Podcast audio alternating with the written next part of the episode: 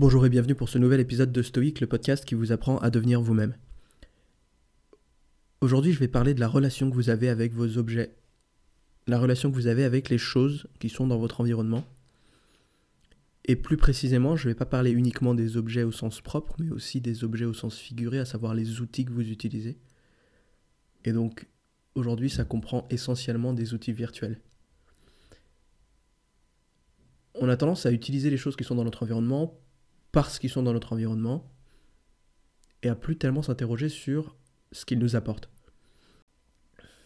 Et en particulier, c'est vrai des nouvelles technologies et de tous les outils comme les réseaux sociaux, pour lesquels on a tendance à avoir un raisonnement assez primitif qui consiste à dire c'est utile pour ça, ça m'apporte ça, ça peut faire ça, c'est extrêmement puissant, ça a extrêmement de potentiel, donc évidemment j'en ai besoin dans ma vie. On choisit un outil à partir du moindre bénéfice que cet outil peut nous apporter. Facebook, bah, je peux communiquer avec tout le monde beaucoup plus facilement. Mon smartphone, mais regarde, je peux avoir toutes les applications du monde dans la poche, je peux tout faire. Oui, mais vous pouvez aussi être hypnotisé pendant une heure devant des photos. Vous pouvez aussi passer une journée entière à observer la vie des gens au lieu de bosser parce que vous n'avez pas envie ce jour-là. Il y a beaucoup d'autres trucs que vous pouvez faire avec Facebook, avec votre smartphone et avec tous ces outils qui vous apportent rien et qui vous enlèvent même beaucoup, qui vous volent de l'attention qui vous volent des heures de votre vie. Un outil, c'est un outil. Le fait que ce soit un logiciel, un outil virtuel, ça change rien, c'est rien de plus qu'un outil, exactement de la même manière qu'un marteau pour un forgeron est un outil.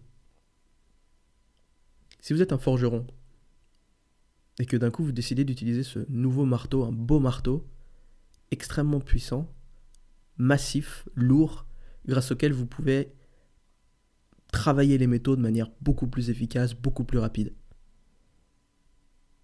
Est-ce que vous allez automatiquement décider d'utiliser? Est-ce que vous allez peut-être vous poser quelques questions avant Si ce marteau est beaucoup plus lourd, vous allez peut-être vous rendre compte au bout d'un moment que certes, il travaille le métal bien plus rapidement, mais de la même façon, il vous fatigue le bras aussi beaucoup plus rapidement. Si finalement vous vous rendez compte que votre productivité, le nombre d'épées que vous sortez à la fin de la journée, est bien inférieur à celui que vous aviez avec votre marteau qui était peut-être moins rapide, mais que vous étiez capable de manipuler pendant de longues heures, ça va sembler évident qu'il ne faut pas utiliser ce gros marteau. Dernier cri, alors qu'il vous ralentit. Ce qu'il faut, c'est que vous ayez de la clarté sur les raisons pour lesquelles vous utilisez un outil, s'il y en a. Parce que si vous êtes honnête avec vous-même, vous allez peut-être vous rendre compte que certains de ces outils, vous les utilisez simplement parce qu'on les utilise autour de vous, que vous, personnellement, vous n'en avez pas réellement besoin.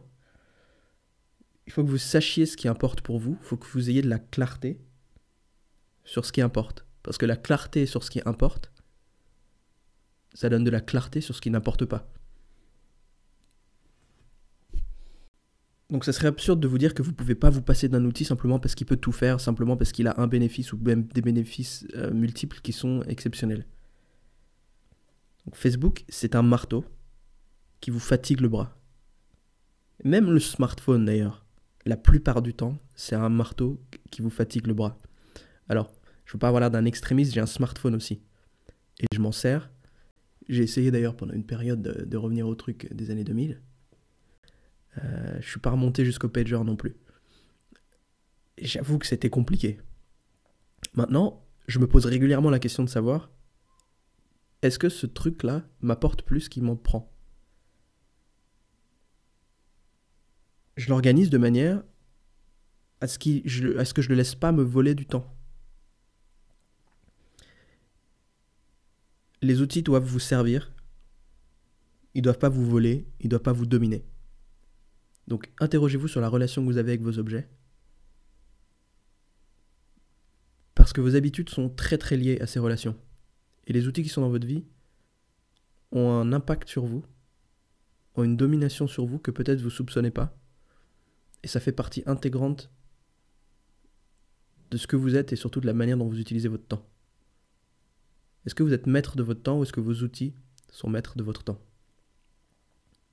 Voilà, à demain.